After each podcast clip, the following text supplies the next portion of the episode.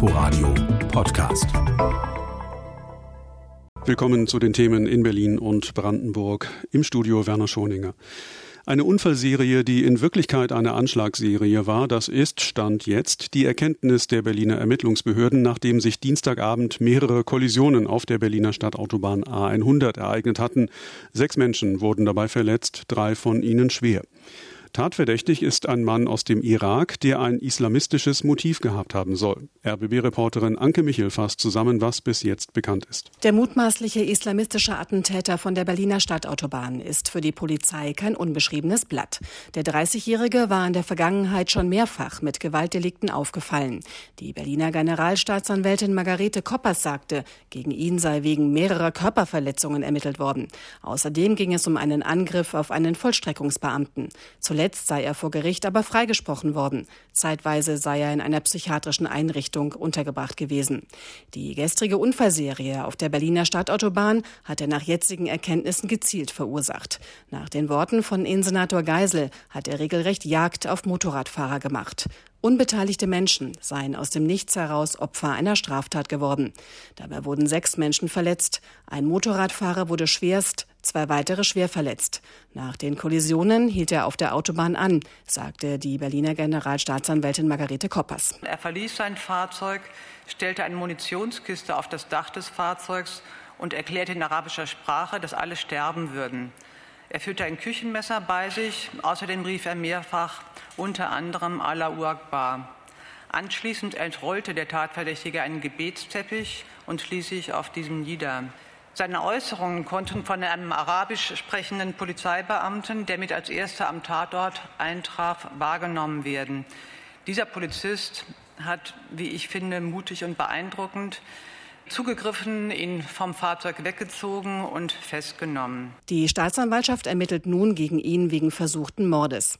Innensenator Geisel kündigte an, dass das Land Berlin sich nun um die Opfer kümmern werde. Die zentrale Anlaufstelle, die wir für solche Fälle ja gegründet haben, ist mit diesem Vorfall befasst und steht in engem Austausch mit der Koordinierungsstelle psychosoziale Notfallversorgung der Berliner Polizei, um hier gegebenenfalls erforderliche Hilfen Maßnahmen, Unterstützung der Betroffenen vorzubereiten, zu begleiten, also von Traumaverarbeitung, Unterstützung der Geltendmachung von Entschädigungsleistungen und was angezeigt, angezeigt ist. Äh, da ist zeitnah damit zu rechnen, dass wir auch proaktiv auf die Betroffenen zugehen. Anhaltspunkte für Mittäter des Mannes gibt es bislang nicht. Der Asylantrag des Mannes war abgelehnt worden. Er lebte mit einer Duldung in einer Wohnung im Berliner Bezirk Reinickendorf. Dort soll er laut Staatsanwaltschaft auch Kontakt zu einem islamistischen Gefährder gehabt haben. Nun wird ermittelt, wie eng dieser Kontakt war. Anhaltspunkte für eine Mitgliedschaft des Verdächtigen in einer Terrororganisation gibt es bislang nicht. Die Berliner Staatsanwaltschaft und die Bundesanwaltschaft in Karlsruhe teilten mit, sie stünden zu den Ermittlungen miteinander in Kontakt. Anke Michel über den mutmaßlich islamistischen Anschlag auf der Berliner Stadtautobahn. Mehr als 70 mutmaßlich rechtsextremistische Angriffe gab es zuletzt im Berliner Bezirk Neukölln. Autos wurden angezündet, Häuser mit Hassparolen beschmiert. Jetzt hat sich der Rechtsausschuss des Abgeordnetenhauses damit befasst, denn die Ermittlungen von Polizei und Staatsanwaltschaft ergaben bislang nichts. Möglicherweise, weil Ermittler befangen waren. Ein Justizskandal, das wird gerade untersucht. Wie sehen das die Menschen, die die Anschläge erlebt haben? Inforadio-Reporter Raphael Jung hat sich umgehört. Eigentlich war es Zufall, dass Christiane Schott aus der Britzer Hufeisensiedlung ins Visier der Rechten geriet.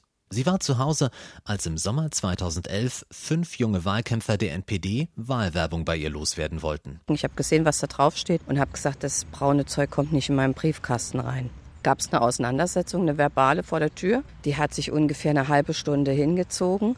Und als sie gegangen sind, dachte ich, okay, das wird mit Sicherheit irgendeine Konsequenz haben. Womit Christiane Schott nicht rechnete, war, dass sie und ihre Familie in den folgenden Jahren acht rechtsextreme Anschläge erleben würden. Eingeworfene Fensterscheiben, zerstochene Autoreifen, Nazi-Parolen an der Hauswand. Die Ermittlungen verliefen schleppend, aufgeklärt wurde keine der Straftaten.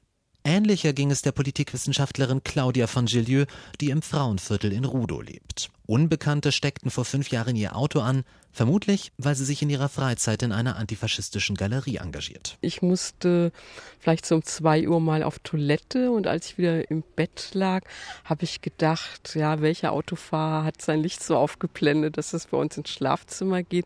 Und dann habe ich aber gesehen, dass dieses Licht sich bewegt. Und dann bin ich aufgestanden und dann habe ich gesehen, dass unser Auto brennt. 16 Brandanschläge wie der auf das Auto von Claudia Fengelieu gab es in den vergangenen Jahren in Neukölln. Betroffen waren immer Menschen, die sich in irgendeiner Form gegen Rechtsextremismus engagieren.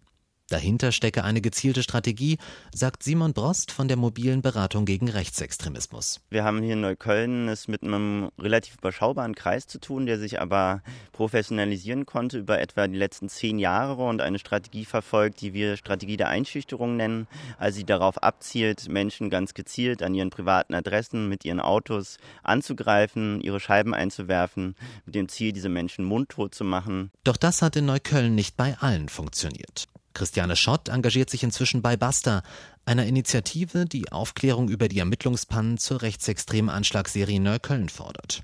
Warum, fragt sie, haben es die Ermittler bis heute nicht geschafft, die Täter zu überführen? Deshalb fordern viele Betroffene die Einsetzung eines parlamentarischen Untersuchungsausschusses, der mögliche Versäumnisse bei den Ermittlungen von Polizei und Justiz beleuchtet. Inforadio-Reporter Raphael Jung berichtete. Neue Wege für Berlin, so nennt sich der Verein, der im vergangenen Jahr damit begonnen hat, Unterschriften für eine Volksinitiative zu sammeln. Das Ziel mehr Wohnungsbau in der Hauptstadt. 20.000 Unterschriften muss eine Initiative zusammenbekommen, um im Abgeordnetenhaus angehört zu werden. Am Ende waren es mehr als 60.000, die unterschrieben haben. Inzwischen war die Gruppe zur Anhörung in den Stadtentwicklungsausschuss geladen. Thorsten Gabriel berichtet. Die Initiative Neue Wege für Berlin versteht sich als überparteilich und beklagt, dass die Stadt beim Wohnungsbau nicht vorankommt. Deshalb müssten schleunigst alle an einen Tisch. Der Senat, die private und öffentliche Wohnungswirtschaft, die Bauwirtschaft. Neue Förderprogramme sollen außerdem helfen. Gerade jetzt, nach dem Rücktritt der bisherigen Stadtentwicklungssenatorin Lomscher, bestehe die Chance für eine Trendwende sagt Vereinsvorstand Heiko Kretschmer. Eine Trendwende für bezahlbares Wohnen, eine Trendwende für einen runden Tisch mit der Wohnungswirtschaft, eine Trendwende für sozialen Zusammenhalt in Berlin. Mit dieser Volksinitiative Neue Wege für Berlin ist erstmals in Berlin eine Volksinitiative oder ein Volksbegehren erfolgreich gewesen, das nicht bloß gesagt hat, wogegen es ist, sondern auch deutlich gesagt hat, wofür. Und dafür haben wir die entsprechende Unterstützung erhalten. Auch wenn es zwischendurch im Ausschuss konfrontative Töne seitens der Initiative gibt, zeigt sich der designierte neue Stadtentwicklungssenator in seiner Antwort diplomatisch und versöhnlich. Ich glaube, dass wir erstmal in der Zielrichtung diesen neuen Wohnraum in Berlin erreichen zu wollen, gemeinsam an einer Front arbeiten, auch wenn die Kommunikationslage vielleicht nicht immer dafür Anlass gibt, das äh, so zu vermuten. Aber wir arbeiten zumindest in dieselbe Richtung. Und dann wird auch über Zahlen diskutiert. In Berlin wird zwar gebaut, mehr als in jeder anderen Stadt der Republik, aber gemessen an der Einwohnerzahl und dem Druck auf dem Wohnungsmarkt ist es eben doch viel zu wenig. Und erst recht entstehen zu wenige günstige Mietwohnungen. Das Abgeordnetenhaus muss nun eine Stellungnahme verfassen. RBB Landespolitikreporter Thorsten Gabriel berichtete. Haben Sie eigentlich schon mal den Bergkönig genutzt? Das ist das Anruf-Sammeltaxi der Berliner Verkehrsbetriebe. Man teilt sich Route und Fahrpreis mit anderen Fahrgästen, ist nicht ganz so schnell und direkt wie ein Taxi, aber deutlich billiger. Kritiker bemängeln, der Berlkönig fährt nur in der Innenstadt und nicht dort, wo er viel mehr gebraucht wird, am Stadtrand. Die BVG plant nun aber genau das, einen Rufbus für die Außenbezirke. RBB Landespolitikreporter Jan Menzel über das Konzept und Reaktionen. Noch ist es ein erster Entwurf, den die Verkehrsbetriebe Fachpolitikern in trauter Runde vorgestellt haben. Abschließend entscheiden wird die Verkehrsverwaltung, aber die wesentlichen Leitplanken stehen. In einer Testphase soll der Rufbus in Teilen der Bezirke Marzahn-Hellersdorf, Lichtenberg und Treptow-Köpenick erprobt werden. Er soll demnach in erster Linie ein Zubringer sein. In Bereichen mit schlechter ÖPNV-Versorgung soll er Lücken schließen und Fahrgäste möglichst direkt zur Tram, S oder U-Bahn bringen. Voraussetzung ist ein ÖPNV-Fahrschein, der durch ein Rufbus-Ticket erweitert werden müsste Die Kosten für dieses Ticket liegen laut Konzept bei 1,50 Euro. Für weitere Mitfahrer reduziert sich der Zuschlag auf 45 Cent. Soweit, so unstrittig. Die Kritik entzündet sich daran, dass mit dem Rufbus auch Punkt-zu-Punkt-Fahrten wie beim Taxi möglich sein sollen. Allerdings zu deutlich günstigeren Preisen als beim Taxi. Das kann's nicht sein, sagt der verkehrspolitische Sprecher der SPD Tino Schopf, denn damit werde das Taxigewerbe kaputt gemacht. Schopf regt an, die Taxiunternehmer einzubinden und mit ihnen zu kooperieren. Ein ähnlicher Vorschlag kommt auch vom FDP-Verkehrsexperten Henner Schmidt. Die Planungen der BVG sehen derweil so aus, dass noch in diesem Jahr der Auftrag ausgeschrieben wird. Bewerber dürften dann auch die Großen der Branche sein, von VW über die Bahn oder Viavan, die den Berlkönig betreiben. Bei der Ausschreibung für den digitalen Rufbus geht es sowohl um Softwarelösungen für die Buchung und um den reinen Fahrbetrieb. Der verkehrspolitische Sprecher der Grünen Harald Moritz erwartet, dass die Rufbusse voll elektrisch angetrieben werden. Moritz lobt die Pläne für den Rufbus am Stadtrand, sie gingen grundsätzlich in die richtige Richtung.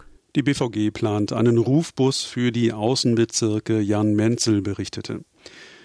Wegen der Corona-Pandemie musste jeder seinen Alltag auf die eine oder andere Weise umstellen. Das ist für manche besonders schwer und da ist es gut, einen festen Anlaufpunkt zu haben, um sich unter die Arme greifen zu lassen. Die DRK Suppenküche in Lübbenau ist so ein Anlaufpunkt, der sich durch Corona nicht hat kleinkriegen lassen. RBB-Reporterin Josephine Jahn hat sich davon ein Bild gemacht. Der Duft von Gebratenem liegt noch in der Luft. Heute gab es Eierplinse mit Kompott. Sabine Rücker-Eckert hat's geschmeckt. Für sie ist die Suppenküche mehr als nur eine Mittagsstätte. Ich komme 24 Jahre schon hier essen bei Wind und Wetter. Wunderbar hier, das Klima überhaupt, das Personal. Also haben Verständnis oder wenn man Probleme hat, man kann sich aussprechen hier. Ist wie eine Familie hier, kann man sagen. Familienoberhaupt ist Christa Schiller. Die Projektleiterin ist ebenfalls seit 24 Jahren beim DRK in Lübbenau und unterstützt Sozialbedürftige. Eine große Veränderung durch Corona hat sie nicht bemerken können. Zwar kämen mehr Menschen zur Nahrungsmittelausgabe, aber die Anzahl der Mittagsgäste, immer zwischen 10 und 15, sei gleich geblieben, sagt sie. Geändert hat sich einfach, dass wir mit Mundschutz hier kommen mussten und die Hände desinfizieren, einzeln Platz nehmen, also nicht in Grüppchen, das gab es dann auch nicht mehr. Und das hat wunderbar geklappt. Außerdem freut sich Christa Schiller über die anhaltende Unterstützung. Die Lübbenauer bringen nach wie vor Möbel und Kleidung vorbei und eben auch Lebensmittel für die Suppenküche. Denn gegessen werden kann nur, was vorher gespendet wurde. Jetzt im Sommer kommen viele Kleingärtner, bringen uns äh, Obst und Gemüse. Das wird natürlich gleich verarbeitet, ne? Grüne Bohnen zum Beispiel. Ja, das hat hier rumgesprochen, was die Leute das herbringen können. Und das, obwohl die DRK Ende 2018 vorübergehend den Standort gewechselt hat.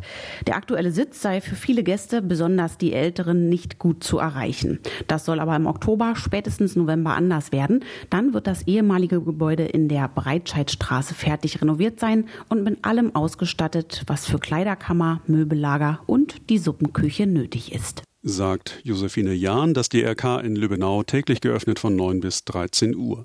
Soweit die Themen in Berlin und Brandenburg, auch nachzuhören auf unserer Internetseite inforadio.de. Inforadio Podcast.